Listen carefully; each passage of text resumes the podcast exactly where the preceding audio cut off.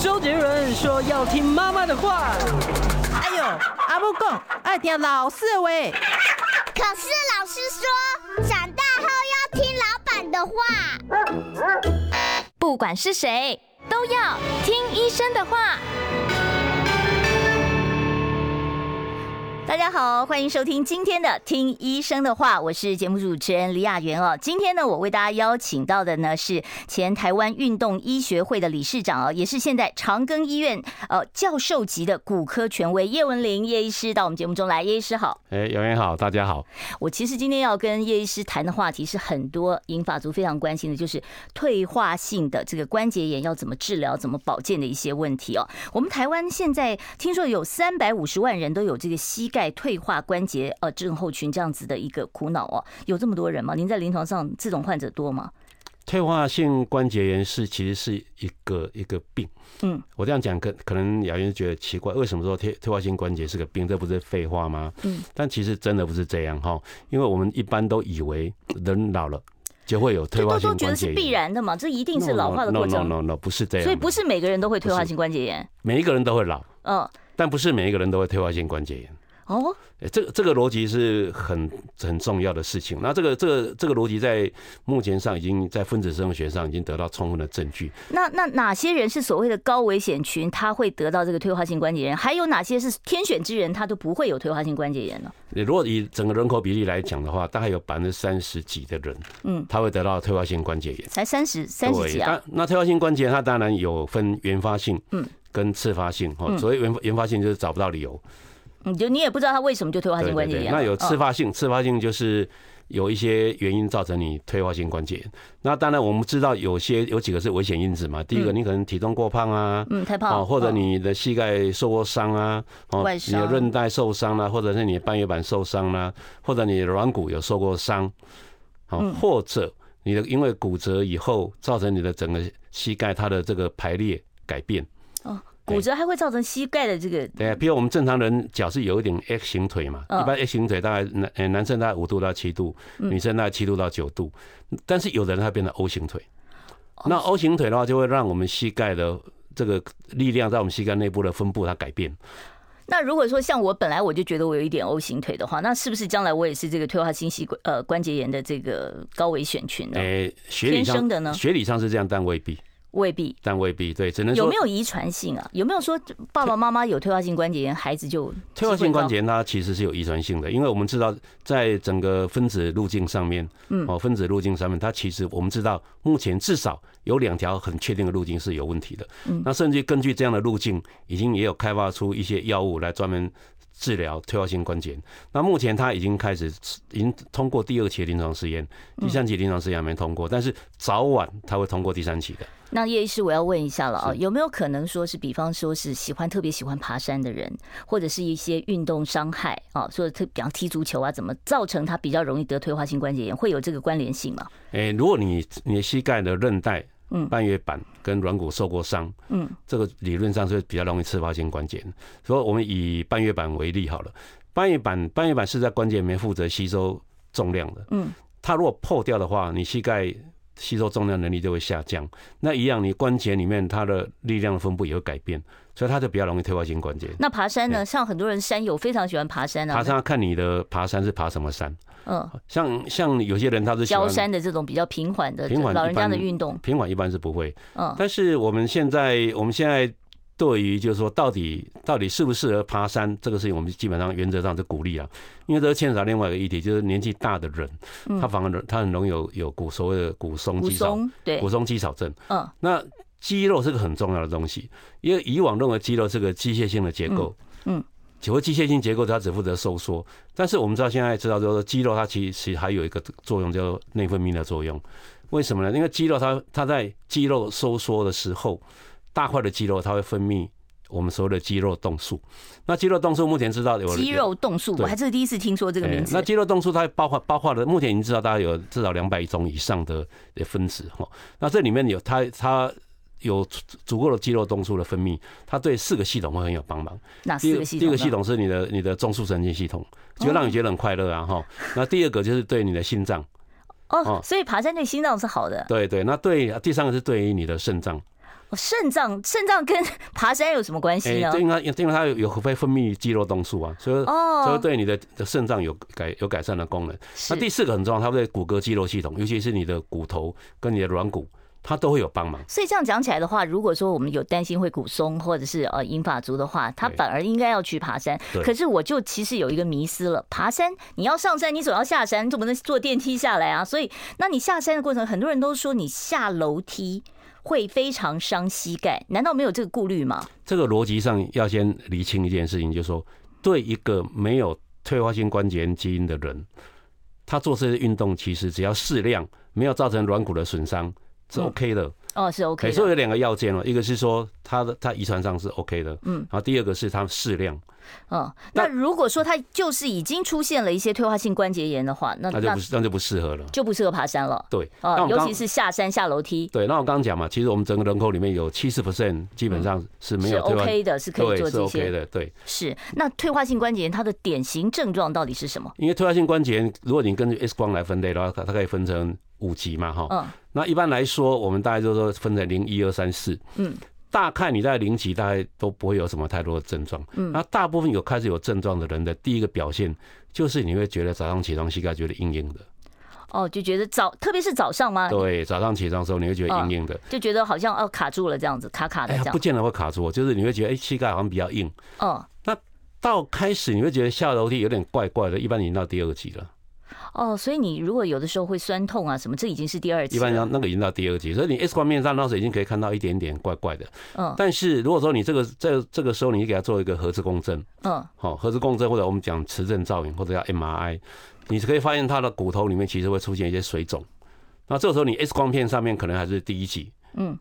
还不见得到第二级，所以哦，所以那那第三期那不是膝盖关节都要变形了吗？哎，一般掉第三级就是你的关节的软骨已经磨损到一定的程度。嗯，那他的感觉上怎么样？会会每天痛，整天痛吗？也不见得，但是它有个很吊诡的事情，就是说你在 X 光上面的分歧，嗯，跟我们现在的你实际上的症状是没办法 match 的。那到底我要怎么分期？那是要专科医生来帮我判断，就是基本上是要判要专科医生。那那那通常说，我们就哦怀疑自己有退化性关节炎，去找叶医师帮忙。那叶医师会叫我做什么样的检查呢？哎，第一个你一定要做的是是 X 光检查，膝盖的 X 光，因为你现在的你现在的关节炎的分类还是以 X 光为主。嗯，然后呢？然后 X 光检查做完之后，我们就会了解到说你这。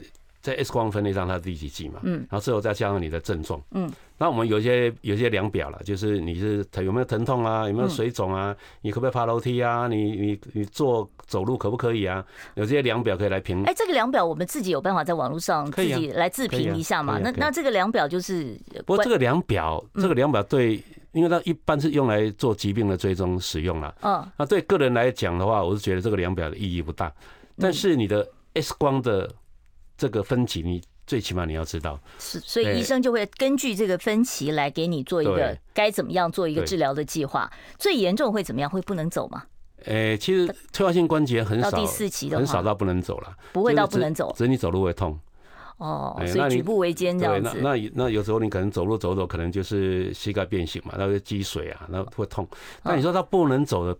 也不会很少了。那膝盖这个通常是双膝都会同时发生吗？还是说有可能说我一只膝盖比较严重，一只比较轻微一点呢？如果以原发性关节炎来讲，是大部分都两脚一起同时出现症状，很少只有单纯一脚的不多。是。那现在你看，我们一天到晚这个家人的这个老人家的这个补品，就哦什么什么维骨力啊，什么鲨鱼软骨啊，这些东西对于没有出现症状保养有没有用啊？没有。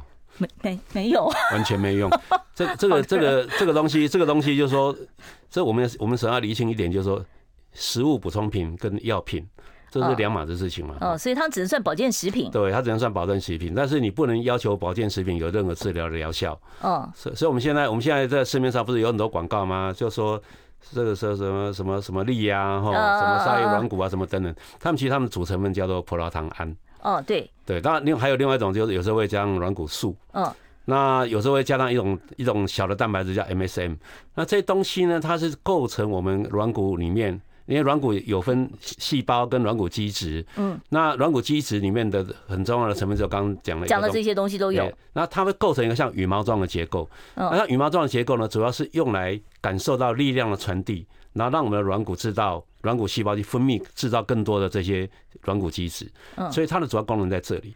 因此，而不是说改善你现有的一些症状，不是，所以它只是软骨基质的一部分，软骨基质还有其他很多其他的东西，所以你不能希望就是说我给你。一块钱，然后你要得到一百块的效益，那是做不到的。那我们吃是很多很多老人家就会想当然耳说骨头不舒服嘛，那我就吃钙片，钙片有用吗？钙片是治疗骨质疏松，嗯，跟你的这个膝关节的退化是没有关系的，跟膝关节软骨是没有直接相关的。是，那叶医师还有一个问题哦，就是呃，退化性关节炎之外，另外还有一个叫做类风湿性关节炎，还有有的人痛风的时候，膝关节也会有关节炎的这些症状，那这个看的科别是不是不一样啊？哎，基本上骨科都可以都可以治疗，这没有问题。但也有些人会到复健科啦，或到类风这个风湿免疫科看了，都都可以的。那这个三个东西是完全不一样的疾病，所以它症状也不一样，也不太一样。像然后它好发的族群也不一样。像以退化性关节炎来讲的话，一般来讲，原发性退化性关节炎都在比较中老年人。嗯，一般到六十岁以上才会有症状。六十岁以上才会有症状。对，这所谓退化性关节炎。嗯，那它侵犯的部位呢，还是以软骨为主。嗯，软骨为主，但你慢慢慢慢到一个阶段以后，它整个膝盖里面的滑膜啦，嗯，哦，各个软组织啦，它也会跟着发炎。所以，我们说退化性关节炎是膝关节的一个器官性的疾病。退化性关节炎只发生在膝关节吗？肘关节会不会啊？也都会，也都会，但是但是膝关节还是为主。为什么？因为它负重嘛。哦，它负重。那痛类风湿性关节呢，它是一种自体免疫性疾病。嗯，它自体一种自体免疫性疾病，这就是年轻人也有可能了。对，它一般来讲，它好，它年纪发生会比较早。嗯，可你可能从二十岁就发作，那老点到四十岁也就发作了。可是这个处理起来应该更麻烦吧？哎，它它需要配，它是以药物治疗为主，它只有到末期的阶段，所以它是不可逆的一个症状控制，对不对？但是它可以控制的很好。哦，可以控制的很好。对，那但类风湿性关节炎它有一个一个根本的麻烦，就是说你比较。你比较没有办法单纯靠手术治疗。是，好，我想很多这个有退化性关节炎苦恼的这个听众朋友非常关心的就是，到底现在有哪些治疗的方法？我一定要开刀吗？我一定呃有没有一些比较简单的方法？我待会儿再来请教叶文玲叶医师。我们稍微休息一下，待会儿回来。我关心国事、家事、天下事，但更关心健康事。我是赵少康，推荐每天中午十二点在中广流行网新闻网联播的《听医生的话》。我们邀请到的都是国内数一数二的医疗权威，给你一个小时满满的医疗资讯，让你健康一把抓。除了收听以外，还要到 YouTube 频道上订阅 “I Care 爱健康”，按赞、订阅、开启小铃铛，爱健康三支箭，一件不能少。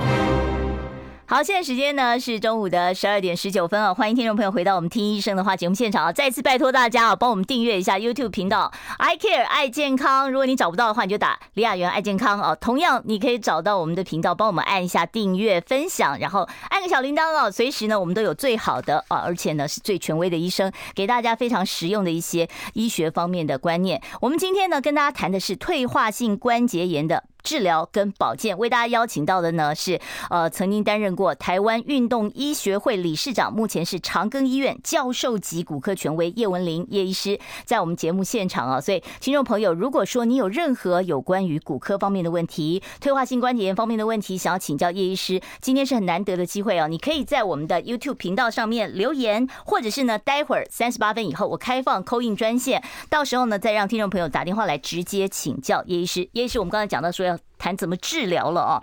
很多老人家哦，这个一得到了这个退化性，被诊断说哦，你有退化性关节炎以后啊，就在想说我不想开刀，尤其是年纪大的人。那听说有人说打一针就能好，这个打一针是打什么？打玻尿酸吗？哎，可以打的东西，我们把它统称为增生治疗。增生治疗，增生治疗，增生治疗它可以用用的东西很多了哈。你可以打高浓度的葡萄糖，嗯，你也可以打自体高浓度的血小板，嗯，哦，你也可以打干细胞，哦，这干细胞你可以从从骨髓抽，你也可以从脂肪干细胞抽，哦，然后很多很多东西可以打。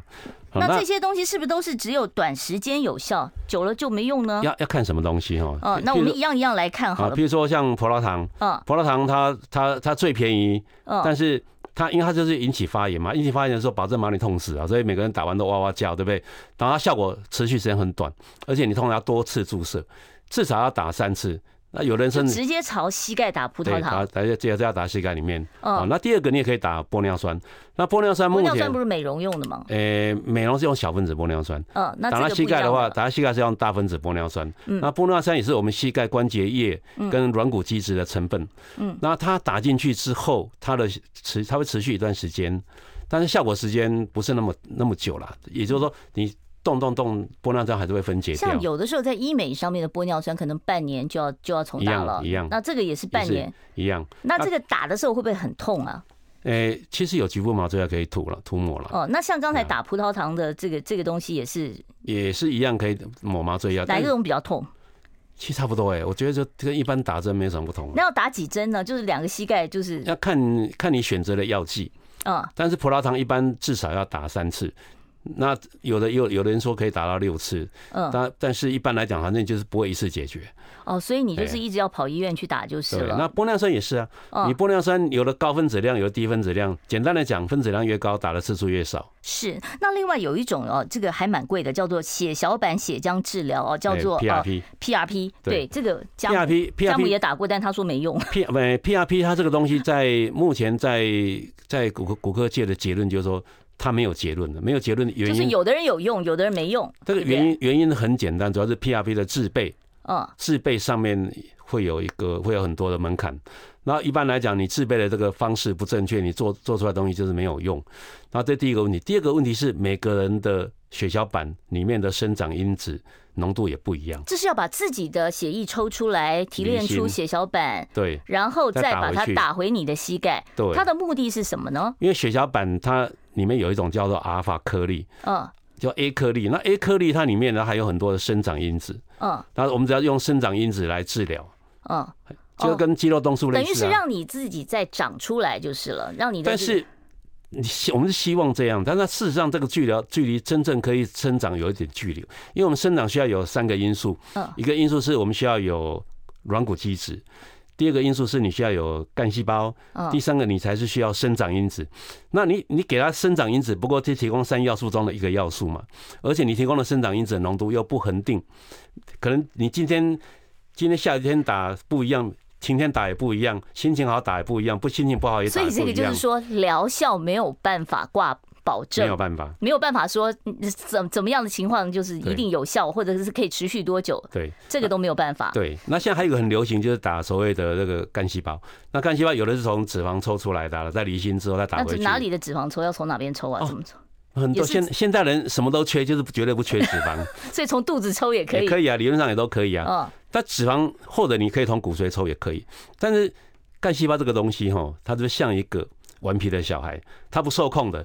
你希望它。它打到膝盖里面长出软骨啊，嗯，但是他的万万一在膝盖里面给长出个心脏怎么办？啊，那那那到底这个干细胞打进去以后，换句话说，所以说你它的效果也也是打个问号啊，嗯，但是目前在从两千年以后，以及到二零一四年以后，他在这方面的文献的发表，已经用到临床临床上的发表已经很多了啦。这个大概知道说，在小群众的短期治疗效果都不错，嗯，但是长期来看，目前还没有这样的 data。那是不是这样讲？就是说，这些打进去，所谓的打一针膝盖就不痛了，这种打法没有这回事，对不对？而且效果都是短效的，而且呢，是不是有效都不一定。健保有给付吗？哎，基本上这些东西健保都没有给付。通通都没有给付，都要自费。对，那呃，普拉糖的话，健保有有给付，你一个月打一次，可以连打三次了。嗯，哎，但是但是这个东西就是这样，就是你你要打了那么给病人打打了一打一堆针，然后花一堆钱，然后跟人讲说，哎，对不起啊，这个不我不保证有效。对，我想病人大概就心里就圈圈叉叉一大堆了，大大概就就会打很多问号。但是我们还是必须要回到一个一个一个治疗疾病的一个根本。嗯，好，就是说我们真的要搞到这一天吗？你要搞到自己脚上挨那么多针？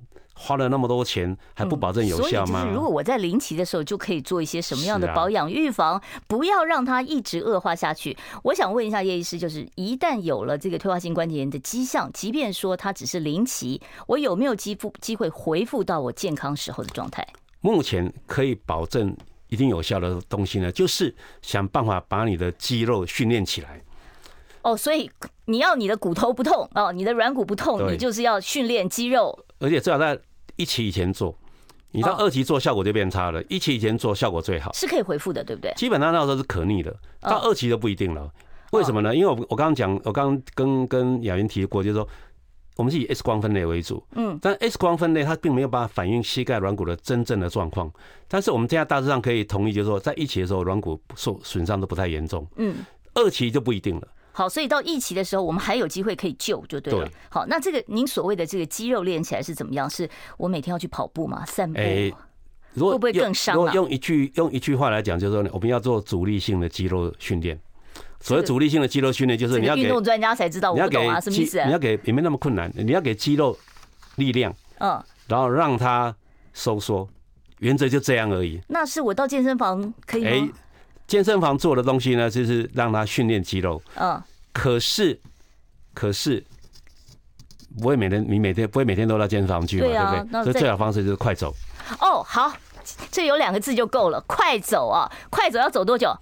你一个礼拜呢，至少要走一百五十分钟，然后你的心跳呢，必须要大到两百二十减你的年龄乘以零点七。好，这个公式太复杂，我们等一下再问啊。好，我们稍微休。我关心国事、家事、天下事，但更关心健康事。我是赵少康，推荐每天中午十二点在中广流行网、新闻网联播的《听医生的话》。我们邀请到的都是国内数一数二的医疗权威，给你一个小时满满的医疗资讯，让你健康一把抓。除了收听以外，还要到 YouTube 频道上订阅 I Care 爱健康，按赞、订阅、开启小铃铛，爱健康三支箭，一件不能少。好，欢迎大家呢回到我们听医生的话节目现场。我今天为大家邀请到的呢是长庚医院的教授级骨科权威哦，叶文玲叶医师，在我们的节目现场跟我们大家谈这个退化性关节炎的这个治疗问题哦。刚才呢，呃，我们已经有回答几位听众朋友在呃网络上面的留言哦。我还是要跟大家拜托一下，赶快订阅我们在 YouTube 频道上面的 I Care 爱健康啊，我们的这个频道。然后你每天呢都可以看到我们的直播，而且从今天开始，我们新闻网的啊这个 YouTube 频道上面并没有。有直播哦，而是锁定在啊这个我们的 I Care 爱健康的频道上面，所以大家赶快来订阅 I Care 爱健康广播的广广播的部分，还是流行网跟新闻网同步都在广播，晚上还有 Podcast。好，我们继续来跟叶医师讨论这个治疗的方法哦。那如果说这个退化性关节炎它已经不是第一期、零期啊，说哦可以做可可恢复的这个，到了第二期以后，我们通常这个治疗上面第一关是用药物吗？哎，基本上哈，基本上现在。我们常常讲到给病人吃所谓的 NSAID，非类固醇的抗发炎药。那病人都常把它简称为止痛药，也会把它简称为消炎药。嗯，其实消炎药是比较接近。那这只是急性的处理嘛，对不对？它不治本嘛，对不对？对，它基本上这个要回到一个一个一个一个名词了，就是说。退化性关节炎是不是个关节炎？其实这个名词是错误的。那应该是什么样的名词比较恰当一点？我们英文叫 osteoarthritis 嘛。那以前呢，因为以前对关节炎不了解，所以认为它认认为它是一种发炎。对，都觉得红肿热痛就是不会。它其实关节很少，基本上不会红肿热痛。退化性关节炎的人，现在我们知道，退化性关节炎它其实是一种退化性的疾病，而没有什么发炎。它发炎是很低度的。那为什么一定要强调这一点呢？因为我们所谓的 NSAID，它是一种抗发炎药嘛。嗯。那那它都已经不怎么发炎，我干嘛吃抗抗发炎药呢？是啊，对不对？你吃，你而且吃了以后不是增加肝肾负担吗？是啊，所以现在其实我们像我以我个人来讲，我在门诊，我开我开给病人的药很少很少，基本上你你如果三个月来看我一次，我大概只开一个月药给你。另外两个月的药，我希望你是去运动啊。哦，所以靠运动哦。对。那可是刚才不是讲说，如果说已经到第二期，那个运动也没用了嘛？他也不来了吗？运动不够，他已经要靠一些介入。那这介入，我们去必须要想办法去改善他的这个疾病的过程。那这个介入，所谓的介入是要手术吗？哎，倒真的需要手术比例也不高哎。嗯。以如果以整个以整个人口来讲，真的退化性关节需要到手术的，那就三十 percent 上下。嗯。那那那所谓的介入治疗是怎么样？刚才的这个注射治疗也不一定有效啊，但是只能就是碰碰看了就是了。所谓的不一定有效是指你的制剂制备的方式不标准。哦。如果你制备的方方式标准，你可以控制的这个因素都把它控制好，其实治疗效果还是不错的。哦。我说我们譬如说我们以这个 PRP 为例，哦，自体高浓度血小板为例。嗯。其实如果你可以把血小板的浓缩一的的倍数都控制到三到五倍，嗯，其实治疗效果蛮好的。这个治疗可以持续多久？它总比玻尿酸啊，或者是葡萄糖水要好一点吧？当然啦、啊，但是它花钱啊，哦，这个对老人家来讲，这个花新台币，要么跟人家伸手，心痛，就是心痛啊，对不对？看你要膝盖痛还是心痛，就总要选一个嘛，对不对？但它这个到底可以保保多久？保保一年、两年？其实如果如果你是在第一期、第二期的话，目前大家公认就是说，你一年打个一次就够了。哦，一年打一次，对，你不见，而且而且你不见得每年都要打，你没有症状就可以不要打了。哦，但是玻尿酸、葡萄糖，你这个是必须要持续一直打的。是。那干细胞现在很流行所谓的 SVF，嗯，哦，或者是我们拿我们的这个脂肪，拿我们的那个骨髓干细胞来种，这个东西目前比较没有长期的治疗，不晓得。但短期治疗也说它是有效。可是因为在台湾的法律上来讲，你不管是自己的干细胞也好，一体干细胞也好，你。不能够直接打进病人的身体，尤其尤其是还没，尤其经过处理的更不能打进去。那怎么办？所谓经过处理不能用嘛，对不对？呃，在大医院我们不敢用了。嗯，那你你其他地方有没有用我不知道，但是在大医院我们是不能够用的，因为大医院一定要符合符合国家的法规。所以目前这个还是在等于是还没有在普及的一个范围里面。但是现在 SVF 已经已经很多人在用，但是 SVF 它国外有在用，对不对？国外很多啊，国外国外很多，在台湾，所以现在比较常用的是还是刚才我们讲的那个呃血小板的这个部分。对对，PRP 对。是好，那除了这个打针啊吃药之外，那如果说已经痛到什么举步维艰呐，或者是关节都有点变形了，那这种我们是不是就要手术治疗？对，那手术治疗大分两两大类哈，一种是所谓的关节。保留手术，嗯，一种是所谓所谓的人工关节置换，嗯，哦，那关节保留手术一般来讲就是给所谓的关节镜是哪一种呢？哎，关节镜是一般是属于关节保留手术，但是关节镜单纯靠关节镜是不够的。关节镜就是一种微创，是不是？对的，它是，但是它的它的作用主要是改变改变我们关节里面的这个微环境，嗯，但是这样的，我如果说对治疗退化性关节来讲，单靠关节镜是不够的，除非它有些急性的问题，嗯，比如说有些人可能。他半月板突然就就磨破的很厉害，或者里面碎片很多，我们可以把它拿出来，让它减缓这个的症状。但是对关节炎本身，关节镜是没有角色的。是，那所以那应该用怎么样传统手术？要把膝盖打开吗？你可以用关节镜一起结合使用，没关系，因为关节镜是个工具。嗯，是。然后我们的关节保留手术呢，大大部分呢就主要是以改变关节的排列。譬如说你本来是 O 型腿，嗯，我帮你把你矫正成，所以我动个手术，我 O 型腿也没喽。对啊，我可以，我可以，我可以把它改变成原比较接近正常的脚。哦，那你这样的话，你的膝盖原来磨损掉的地方，它就会变得比较少负重，嗯，所以它疼痛就会下降。是哦，那它也不是说完全不痛，只是说没有以前那么痛，就是这样子。是是这样吗？还是说我这个语整个统计上来看的话，他的满意度要好的。如果你在适当的时候做，比如说你在第第二级跟第三级。早期做的话，它满意度可以到达八八成以上哦，所以效果很好。它效果其实不错，但是就是说，如果你已经到第三级、第四级，嗯，那个可能就是个问号了。是，那在什么情况之下会考虑要到人工关节置换呢？一般来讲，就是我们所谓的我们关节的膝关节其实分成三个部分，嗯，一个内侧的胫股骨关节，外侧的胫股骨关节。跟所谓的髌股骨关节，膝盖分成这三，膝关节分成这三部分。嗯，如果你这三部分里面已经有两个部分以上受侵犯，而且它已经是在第三级、第四级以上，嗯，那时候你就要考虑换人工关节。是，那很多人就说我换了人工关节以后，我还可以行走自如吗？它毕竟不是我原本的关节。没问题，行走是没问题的。行走是没有问题的，它反而会比较好。但是我常跟病人讲说，我说这是短多长空。为什么？因为因为这个，你放了一个异物到身体里面，嗯，它跟你的身体不见得会会适应的很好，所以我们常会产生一个东西叫做叫做所谓的磨损。啊，人工关节还会磨损啊？人工关节还真不会磨损，但是你的膝盖的软骨跟你膝盖的硬骨还真会磨损。哦，我了解了，就是说你的那个铁关节是没事的，那有问题的是在旁边的那些组织，它跟这个铁摩擦的时候会造成一些损害。那我们我们医学上的专有名词叫松脱。是，好，我们又要稍微休息一下了啊。待会儿三十八分开始呢，我会开放我们现场的 call in 专线啊，零二二五零九九九三三，零二二五零九九九三。三三有任何呢有关于骨科方面的问题，或者是退化性关节炎方面的问题，我们都很欢迎您呢直接打电话来请教叶文玲叶医师。我们待会儿会开放现场扣印哦。当然，你如果你要在网络上留言也是 OK，没有问题的。我们稍微休息一下，待会儿回来。我关心国事、家事、天下事，但更关心健康事。我是赵少康，推荐每天中午十二点在中广流行网新闻网联播的《听医生的话》。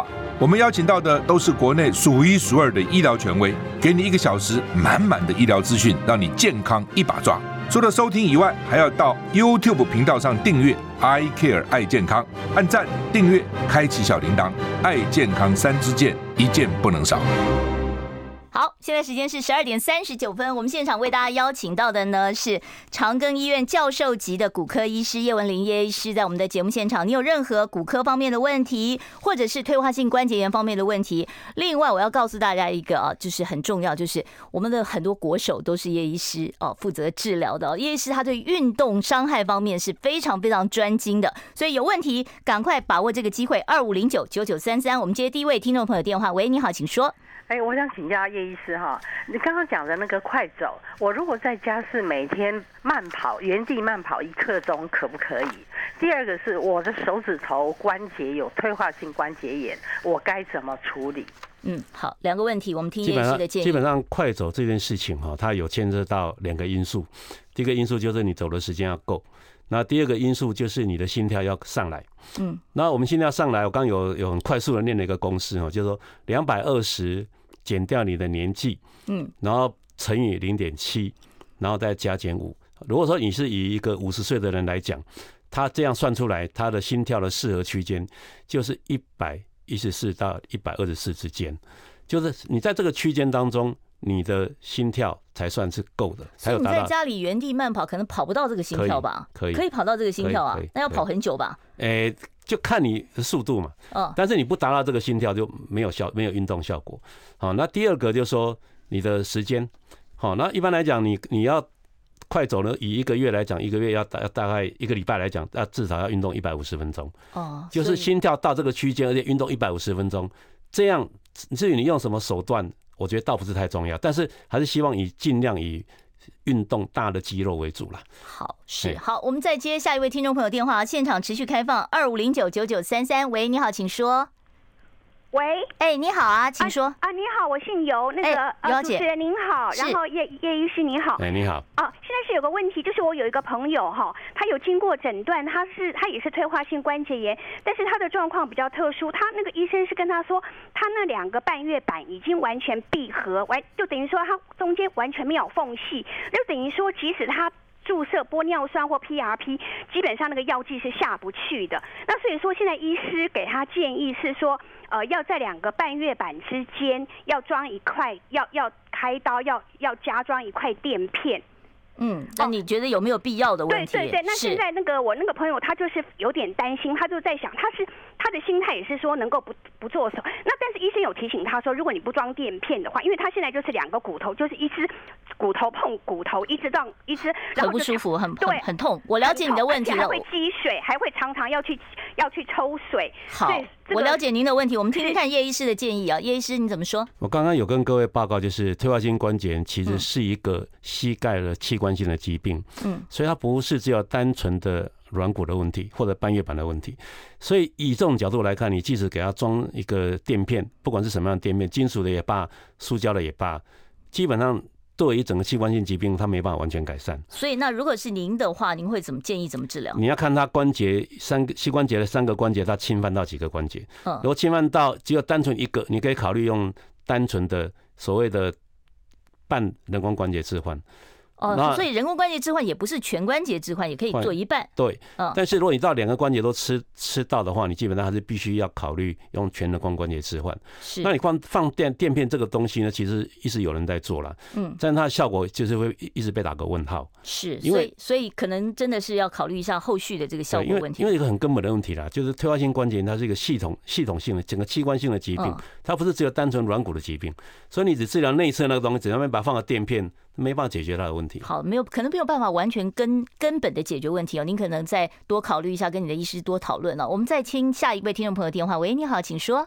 我请教叶医师，手指头的退化性关节炎该怎么处理？手指的退化性关节炎，手指头退化性关节炎，一般来讲，退化性关节炎它理论上应该会在全身有软骨地方都会吃到。哦，所以他可能膝盖也有，或者是其他关节也有。所以，所以你你手，因为女生来讲，女生有点女生的第五第五个手指头，她常常很早期为止吗？对，哦，她很可能很早期可能就会有一些退化，那个基本上是可以不用理会它，你也不用，甚至也不用那个。那它会影响到你的抓啊、握啊这些功能？不会，完全不会，只是不好看。哦，会变形吗？会变形会不好看，尤其第五个手指头的尾最尾的那个关节，它常会歪歪的哈。那女生来讲，她很容易这样，但是这个不用担心，甚至也不用吃药。哦，所以所以可以就是，如果你不觉得它很不好看，你就可以忍受就是了，和平共存了。它基本上不会有什么症状。那它会一直恶化下去吗？会到第四个手指头、第三个手指头？它到某个不会，它到某个阶段它就稳定了。哦，对，它到某个地方就稳定下来，稳定下来它就就是手指头丑丑的不好看，都在尾关节的地方哈。嗯，那反而是女性，你要担心是不是类风湿性关节炎？哦，女性的类风湿性关节炎比较多吗？对，女女性比较多，女性跟男性大概是二比一。哦，所以好，所以那那类风湿性关节炎怎么办？抽血检查，要做这些检查，嘿，是好，所以抽血检查一下比较保险哦。好，我们再听下一位听众朋友的问题。你好，请说。哎，你好，好，哎，医师你好，我想请问一下，呃，我现在有时候只要稍微运动或者是爬山。的话，膝呃膝盖就会有积水的情况，而且会反复，这要该怎么处置？膝盖积水也是退化性关节炎吗？对，这这很常见。嗯，所以说像你这样表示说，你可能已经开始有退化性关节炎的现象，而可能在第二级以上了。嗯，然后说这为什么会反复积水？它除了关节本身滑膜会分泌之外，还有一个很重要原因就是你膝盖里面可能也会有半月板的磨损。嗯，那现在该怎么办？怎么处理？他总不能一天到晚就去抽抽水吧？一般来讲要先检查了，一般的 X 光要先照，来做一下那个磁振造影，然后检查一下看里面的的东西是不是坏到那个程度。如果不是那么糟的话，这个时候关节镜就可以有用了。哦，所以可以做一个关节镜的微创手术的处理。但是如果说已经磨损到一个很严重的程度，你就必须跟人家分级，再决定下一步要怎么治疗。那他现在还可以再继续去爬山啊，或者做很激烈的运动吗？你不要很激烈啊，你可以做。快走啊！快走不会让你膝盖膝盖肿的太厉害啊。好，所以快走还是啊，我们今天就很推荐快走这个运动。我们好，我们再来听下一位听众朋友电话。你好，请说。喂，你好。是，请说。哎，我我那个哈有那个膝盖下就是下楼的时候啊，嗯，然后就是会卡卡痛痛的，哦，不能很顺的下。下楼特别不舒服。嗯，会就是会按按。紧紧的，但是这个现象就四十几岁到现在六十几岁哦，已经很长时间了。对，然后去去照 X 光哈，大部分都说是哎退化性关节炎，都没有给你一个明确的什么。哦，好。那四十几岁都这样讲。那现在我就是快走，然后跟体重不晓得有没有关系，然后爬山不晓得适不适合这样。这个体这个哈会。四十几岁开始就会有退化性关节，大部分都是因为有些风险因子。那以女性同胞来讲，最大的风险因子其实就是体重。嗯，好，嗯，所以体重很重要，你一定要体重一定要控制好哈。那体重控制好，不是说你要 BMI 吧，要控制到很低很低，也不需要啦。一般来讲，体重只要 BMI 用到二十二，对对中老年人来讲是不太适合的。中老年人一般来讲，只要在二十四以上就可以了。嗯，讲对比讲说二十四以下就可以了哈。那你不要超过二十八。好，不要超过二十八。是好，所以呢，你这个体重的确是有点影响啊，但是呢，不是说你完全不能运动，像刚才建议的快走还是可以的，还是可以，对。是好，那我要继续呢，呃，这个稍微休息一下，我们待会儿呢会继续接听听众朋友的电话，还是拜托大家订阅一下我们的频道，I Care 爱健康啊，我们的 YouTube 频道，希望大家能够多多的这个帮我们冲一下人气，免费的啦哦。好，我们待会儿呢现场专线是二五零九九九三三，我们稍微休息一下。我关心国事、家事、天下事，但更关心健健康事，我是赵少康，推荐每天中午十二点在中广流行网、新闻网联播的《听医生的话》。我们邀请到的都是国内数一数二的医疗权威，给你一个小时满满的医疗资讯，让你健康一把抓。除了收听以外，还要到 YouTube 频道上订阅 “I Care 爱健康”，按赞、订阅、开启小铃铛，爱健康三支箭，一件不能少。好，现在时间是中午的十二点四十九分。您所收听的是我们中广的《听医生的话》。我们现在节目现场为大家邀请到的呢是，哦，真的是骨科的名医哦，长庚医院教授级的骨科医师叶文玲叶医师，在我们的节目现场啊，有问题可以打二五零九九九三三。我们接下一位听众朋友电话，你好，请说。喂，啊，请问一下啊，教授哈，哎，这个呃，这个啊，我现在有在吃这个呃，类似就是所谓的呃非变性。第二胶第二型胶原蛋白，就是 UC two 加所谓的啤酒花这种东西，他说有抗发炎的效果，请问像这种东西可以长期吃吗？我吃是有一点点效果。您也是因为退化性关节炎吗？呃，应该是因为我呃忽而痛，有一阵子痛，有一阵子又又又保养够好的话，它又不痛。嗯，我不知道这个是不是呃所谓的教授所谓第几期啊？这个我想请教一下教授。这第这是第一个问题，第二个问题想要请教教授，您刚刚讲说那个呃快快手这个。啊，这个最主要是心跳到啊一个你说的那个数字，那个是从比如说我心跳到达那个数字开始算，一周要一百五十分钟，还是说要到了那个心跳那到那个数字一百五十分钟才算？啊，才开始算。对，你前面热身的那段不算。哦，好好了解。那麻烦那个第一个问题。好，我们来听一下教授怎么说。这个基本上哈。我们关节的软骨的基质呢，它它的构成的蛋白质最多的是第二型胶原蛋白。哦，那第二型胶原蛋白呢，其实你们想所所谓的 UC2 之类的。那第二型胶胶原蛋白在我们人体里面呢，说你在饮食里面它是最不会缺乏的。就是你吃的所有的蛋白质啊，干嘛干嘛的胶原蛋白是保证不缺。特别去补充就。其实，在我们的观念里是不用刻意去补充啦。那什么啤酒花之类的保养品呢？啤酒花的效果我就比较不了解，但是就胶原蛋白来讲，其实是不需要刻意补充。那你说补充有没有什么坏处？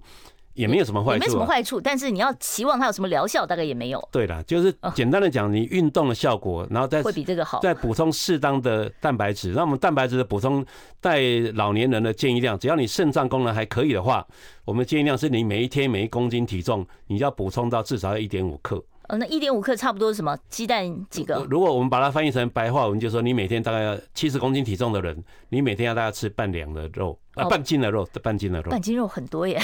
我这我一般我们台湾人吃不到那个量。嗯，好，我们接下一位听众朋友的电话。你好，请说。喂，哎，你好，请说。哦，他是不是没有在电话旁边等啊？我们接下一位听众朋友。喂，你好，请说。哎，请问一下那个。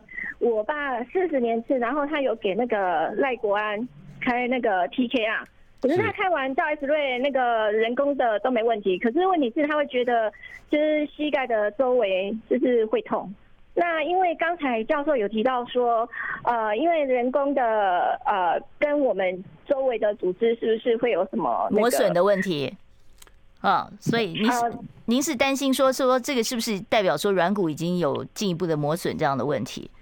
对，因为他给赖国安开完之后，TKR S 瑞没问题，说位置都很好，可是他一样觉得开了术后已经已经几年了，他还是觉得膝盖周围还是呃，好，我知道您的意思，哈，就是令尊这个开完了好几年，但是还是觉得不太舒服。一般一般来说是这样啊，就是说开人工关节的手术，它是一个大手术。那在手术当中呢，其实必须要破坏很多的结构，然后你再去把人工关节再装进去，然后你身体必须重新再去调整适应这件事情。所以这中间里面它会有手术的因素，会有人工关节设计的因素，也会有病人术后他的复健的因素，要它有很多因素要加总在一起。所以我们在整个整个病人的统计的满意度上面，人工膝关节它的满意度大概。再怎么差的地方，大概都有八十五 percent 以上。那换句话讲说，你至少还有十 percent 上下的人，他会不满意。那不满意的最常见的不满意，就是刚刚这小姐你讲的，就是术后的疼痛。那术后疼痛如果统计起来的话，撇除掉感染、静脉栓塞等等这一类的问题，绝大多数都是因为在手术过程这些产生的这些因素。那这个可以可以补救吗？哎，其实大部分人经过复健，他。就慢慢就好了，所以你还是可以做一点复健运动，让它慢慢的修正。尤其最大变数是肌力哦，所以你的肌力让让老人家的肌力哦能够练起来，然后这样子的话，他也就不会再这么疼痛了。为什么讲肌力呢？因为肌力如果不够的话，你人工关节必须靠人工关节本身去维持病人走路的冲撞力哦。肌力够，你的肌力就可以去吸收这个力量。是，所以说这肌力是非常重要的。是，所以病人术后的复健非常非常的重要。好，我们接下一位听众朋友电话。你好，请说。哦，那个教授还有主持人好。哎，你好。我这个左脚的呃脚踝一百零六年有骨头断两只，然后又裂掉，嗯，然后又又去被被人家打那什么鼻蛇在我的脚踝上，我现在就是变成说我这个脚又被人家四十六天就把我推，骨头完全还没有长好就把我推推到我这个大拇指，就是人家所谓讲的大拇指外翻哈。骨头都都跑出来，那我这个如果开刀，我想要开刀会有风险吗？